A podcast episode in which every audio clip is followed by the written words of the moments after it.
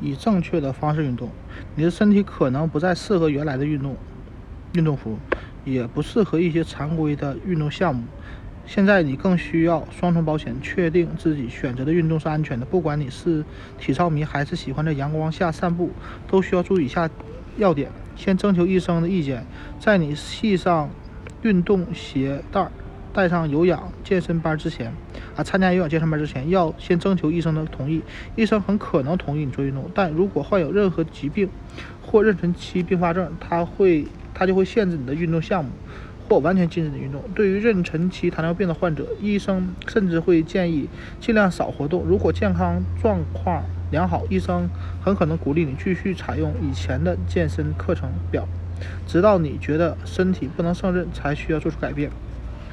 尊重身体的变化，你应该预料到，随着身体的变化，能够参与的运动项目也会改变。例如，随着平衡感下降，运动时你。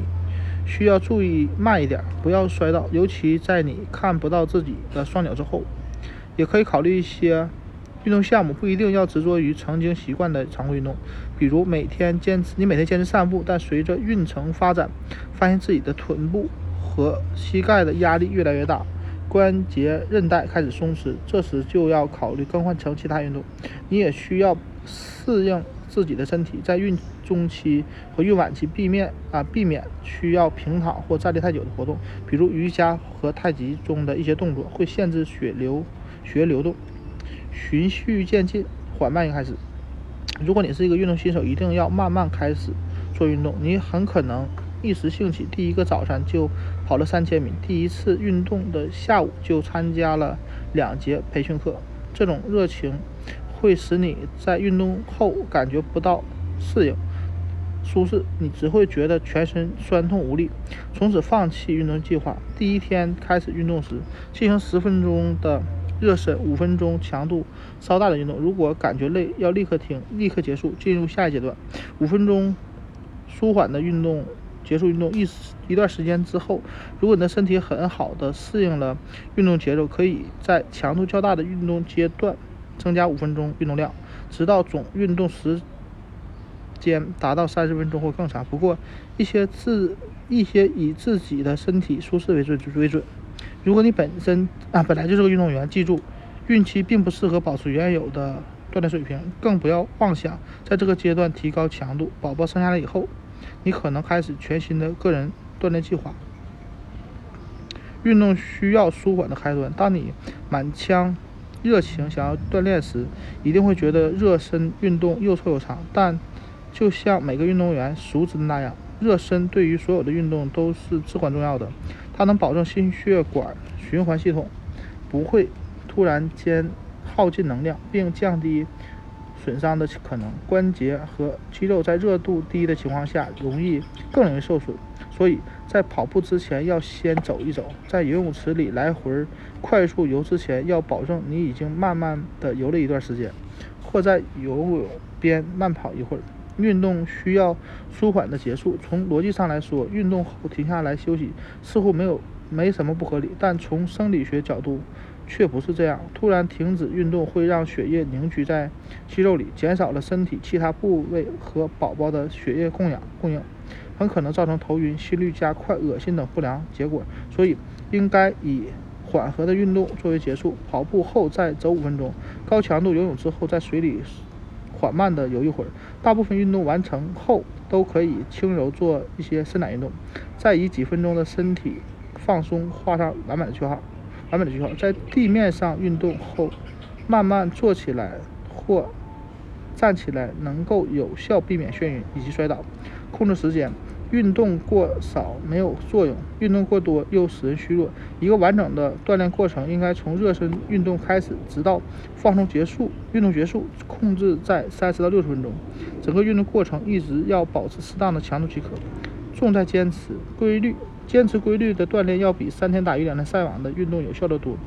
每周至少四次，最好五到七次。如果你觉得太累了，无法再承受，不要强迫自己，但是应该。坚持热身运动，保持肌肉活力，锻炼自律自律能力。很多人发现坚持运动后感觉良好，重点是坚持运动，坚持锻炼，而不是每天完成所有的项目。选择适合的小组，对一些女性来说，健身班比独自运动更适合，特别是那些自律性较差的女性，还能提供更多的支持和反馈。如果你喜欢参与到小组中和大家一起运动，可以报名参加那些专门为孕妇开设的课程。报名前先问清楚授课老师的资质，最好是提供中等运动量的课程，一般每周上课三次左右。如果条件允许，在报名参加全套健身课程前，可以先体验一次。课试试，如果不能参加常规的计划的健身课程，就自己在家里运动吧。有了海蒂怀孕大百科，你可以随时进行运动，当成一项娱乐。对于任何锻炼计划，不论是小组练习还是个人练习，你肯定希望过程充满乐趣，而不是充满折磨。每天都期待运动，而不是害怕运动。如果选择自己喜欢的运动项目，就更容易坚持下去。不管是你。缺乏精力的日子，还是感觉自己像一辆越野车般跃跃欲试的日子。量大而为，永远不要运动到极限。以下的内容帮助办法可以帮助你检查自己是否运动过度。首先，如果运动中感觉自己状态良好，运动程度可能刚刚好。如果身体某个部位感觉到疼痛或者紧绷，说明运动过量，皮肤表面渗出少许汗水的状态没有问题。但如果衣服湿透，被汗水湿透了就不行。如果出现上述情况，就不应该再坚持。运动过程中最好感觉自己的呼吸稍微变得沉重，但不要上气不接下气，无法说话、唱歌或者吹口哨的程度。如果运动结束后不得不小睡一会儿，就说明运动过量了。要以运动结束后感觉兴奋为标准，而不是感觉辛苦。知道何时停止。身体会向你发出信号，嘿，我累了，及时的发现这个信号，然后下半下场休息。轻微受伤或疼痛没有危险，比如韧带痛，但是如果常常出现，就得减少运动量。如果出现以下这些更严重的信号，需要联系医生。任何部位的疼痛，肩部、臀部、背部、骨盆、胸腔、头部，运动过后出现严重的痉挛或持续剧烈疼痛，出现宫缩、头晕眼花、心跳快。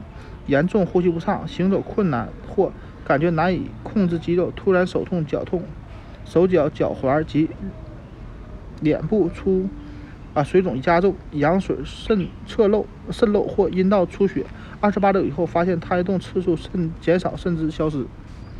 怀孕期逐渐减少运动，大多数怀孕妇。啊，孕妇发现他们在孕晚期，特别是第九个月，会不自主的想偷懒。这个时候进行一些日常的拉伸运动、散步或者在水里玩一会儿就足够了。如果你依然觉得自己精力充沛，可以胜任更多的活动的话，医生可能会同意你参加日常运动，一直持续到分娩。不过切记一定要先咨询医生的意见。即使不运动，也不要久坐。如果长时间坐着不活动，血液就会在腿部淤积，使脚。肿起来，还会引起其他问题。如果工作需要久久坐，或是你想连续看几个小时，或经常在汽车、火车、飞机上长途旅行，一定要每隔一小时起来走五到十分钟。坐着时也要定时做一些促进血液循环的运动，比如深呼吸、伸展小腿、活动双腿、扭动脚趾，也可以试着收缩腹部和臀部的肌肉。坐着的骨盆倾斜。运动，如果手脚常肿，就定时向上伸开手臂，握拳再松开，反复几次。